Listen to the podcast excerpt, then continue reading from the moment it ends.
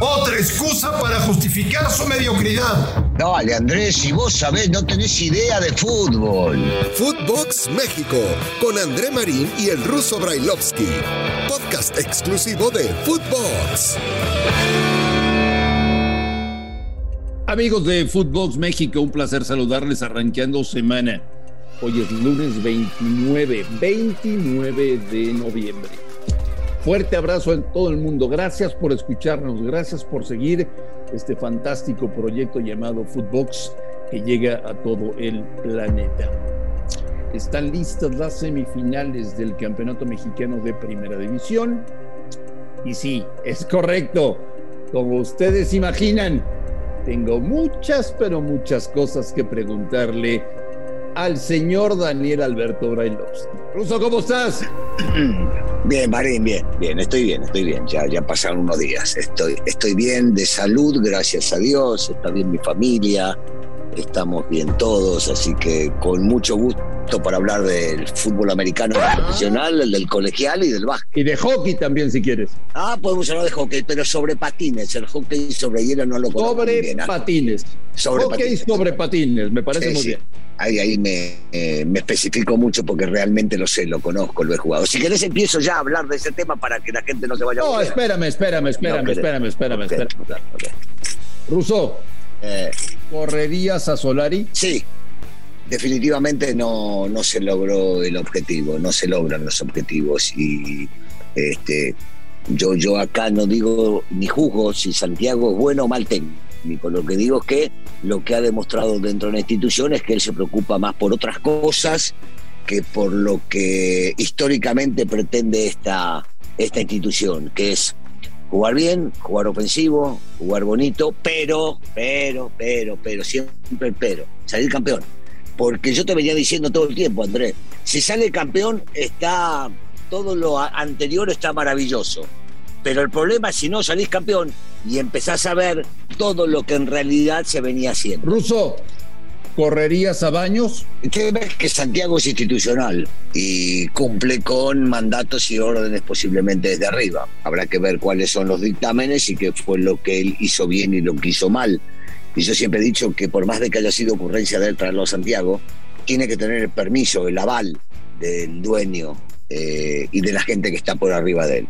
Entonces, eso sí hay que evaluarlo, porque posiblemente el trabajo de Santiago, que no muchos ven, es otro también es eh, la unión y la conjunción entre el cuerpo técnico y los futbolistas, eh, de la, del desarrollo hacia los directivos, de hacer llegar las cosas como deben hacer llegar.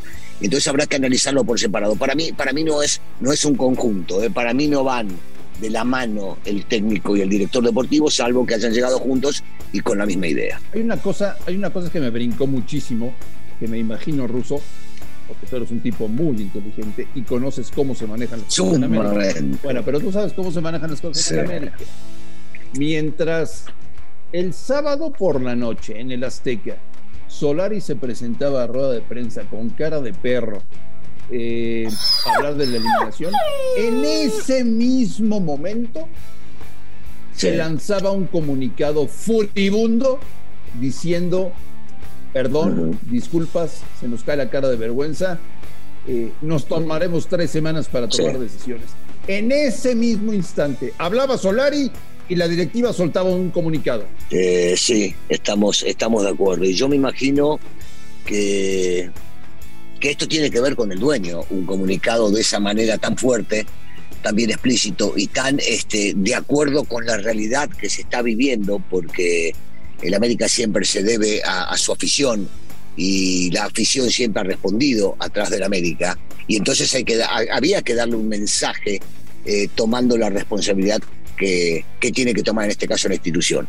Y, y está bien, y está bien. O sea, Santiago salía a dar su conferencia porque tiene que sentarse y dar su conferencia, que seguimos en la misma, podrás estar de acuerdo o no con los criterios y la forma de manejarse.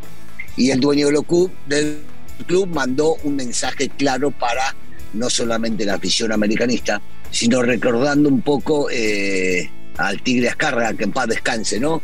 Tomando decisiones determinantes eh, solamente pensando en el público, en la gente, en, lo que realmente nos interesa a todos. ¿Cuántos jugadores y qué jugadores ya no deben vestir la camiseta de la América? Tendrá que ver con el nuevo técnico o con este mismo si sigue. Este mismo si sigue evaluará quiénes son los que le rindieron, André. Y si viene un técnico nuevo, dirá, mira, estos tipos no me sirven por lo que he visto eh, de lo que han hecho dentro de la institución. Eh, vos sabés que yo no me cago y yo te digo nombres y no tengo ningún problema porque son los que vine diciendo durante toda temporada, pero, pero el, tema de quiénes deben quedar si no es una decisión de la gente que se termine quedando en la institución o la nueva En tu época, Daniel Brailovsky, después de una noche terrorífica como la que tuvo el América el sábado en el Azteca, en tu época bajaba el dueño y corría al entrenador en el vestidor. Sí, y, a varios futbolistas lo señalaba y le decía, ustedes no juegan más acá. Mirá, mirá que me tocó vivirlo, André, ¿eh? mirá que me tocó. Eh, eh, me tocó vivirlo con algunos muchachos que no jugaron más, no con los entrenadores, porque afortunadamente los que pasaron mientras yo estaba salían campeones, te recuerdo. Tres años tuve nada más y tres años con tres campeonatos. Entonces, no, no, no ocurría el despido del técnico, porque los técnicos hacían tan bien las cosas y nos sacaban provecho de todo lo que hacíamos en la cancha que definitivamente no había inconveniente. Pero sí, hubo futbolistas que no cumplían con lo que demandaban la institución, que quedaron afuera de ella, así hayan sido campeones. ¿Y Lilini y los Pumas qué tal, eh? Un genio, un genio. Lo tuvimos, ¿te acuerdas que lo tuvimos a Lilini hablando con nosotros en la última y, y, estaba convencido de lo que decía y lo que iba a hacer? tipo sobrio, tranquilo, ¿viste? Parece el abuelo bueno de todos, aunque no es, no es tan viejo. ¿Sabes a quién me recuerda? A Sabela. Sabela era así con los futbolistas en la selección argentina, estaban enamorados de él, enamorados, fuera de que, por supuesto, Sabela sabía de fútbol y demuestra saber muchísimo de fútbol. Ganó la partida y muy merecido. A mí me, me duele mucho que la gente sufra porque a nadie le gusta perder y sobre todo a nadie le gusta perder contra Chivas, Pumas y Club Azul y que te terminen eliminando. Un equipo que calificó en Seabo, que dos fechas antes del torneo estaba eliminado y dependía de otros, y que encima de todo sea Pumas, termina siendo muy frustrante para todos. Y al final, a las semifinales clasifican dos 3, 4 y 11. 2, 3, 4 y el que eliminó a la América. Fíjate lo que son las cosas. Exactamente. 2, 3, 4 y el último, y el último. 2, 3, 4 y el último. Una vergüenza, una vergüenza. Ruso, el Atlas está en semifinales porque le regalaron un penal y porque ya no vale el gol de visitante o hizo algo más. No, sí hizo algo más, hizo algo más. Sabes que termina demostrando mucho poderío y sabes por dónde posiblemente no en lo individual, sino en lo conjunto, porque, porque lo hacen bien, porque todos están comprometidos con la misma causa, porque entienden lo que quiere el técnico, porque parecería que juegan al fútbol como si fuera que si no andan bien y están en una prueba no los van a citar para el próximo y, demuestran tener muchísimo amor propio. Y eso en el fútbol empareja absolutamente todo, teniendo un plantel que es bueno, eh, o mejor dicho, un 11 o 12 futbolistas que pueden estar rotando y que son muy buenos, y un plantel no muy vasto y les compite a todos, porque lo vimos en el torneo, de igual a igual, como si sí lo tuvieran y ellos pudieran y se creen la posibilidad de ser. queremos muchísimo a Javier Aguirre, eh, pero hay que decir las cosas como son. Fue un rotundo, fracaso para Monterrey quedarse en cuarta final y se voló la barda Javier, eh, diciendo que tiene un plantel muy corto. No, bueno, no. El, plantel es el más importante del fútbol mexicano y no sé si, si no latinoamericano, Andrés. Eh, a Javier lo queremos mucho. Las cosas como son. Fue un fracaso, así como dijimos que fue este, muy bueno, lo ha hecho en la Conca Champions y por momentos lo vimos jugar muy bien al fútbol y terminaron ganándole al América cuando algunos lo dábamos favoritos a la América eh, y, demostrando el poderío que tienen en los dos partidos que contra el Azul, llámese semifinales de Conca Champions o en el partido que tenían que sacar un buen resultado con el repechaje para poder llegar a calificar la liguilla, pero termina decepcionando. Este equipo estaba diseñado para otras cosas, para el campeonato tanto de uno como del otro. Y que Javier diga que eh, le queda corto el plantel, me parece que exageró, se fue, se voló, la, barba. El tipo, el tipo sí se cegó, se cegó cuando hizo esa declaración. ¿por qué están León y Tigres en semifinales?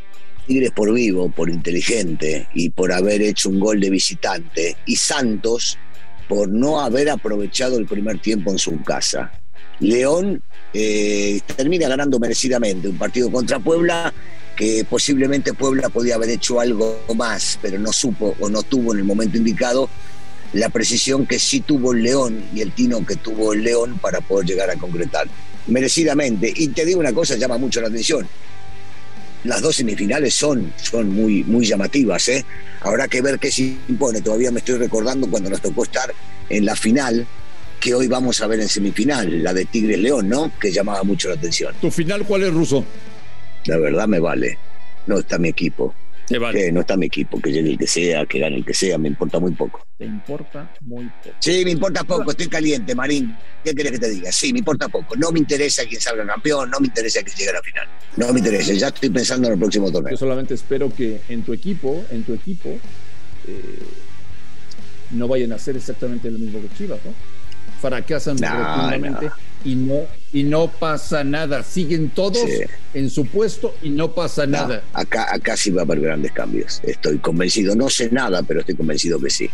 No, nosotros somos un equipo grande, no un equipo chico. Bueno, eh, tampoco exageres porque se acabaron los valores en el fútbol mexicano, señor Brailovsky. Le recuerdo eh, que desde el sábado la prensa oficial del América está tratando de medir las aguas con un cambio Córdoba-Antuna.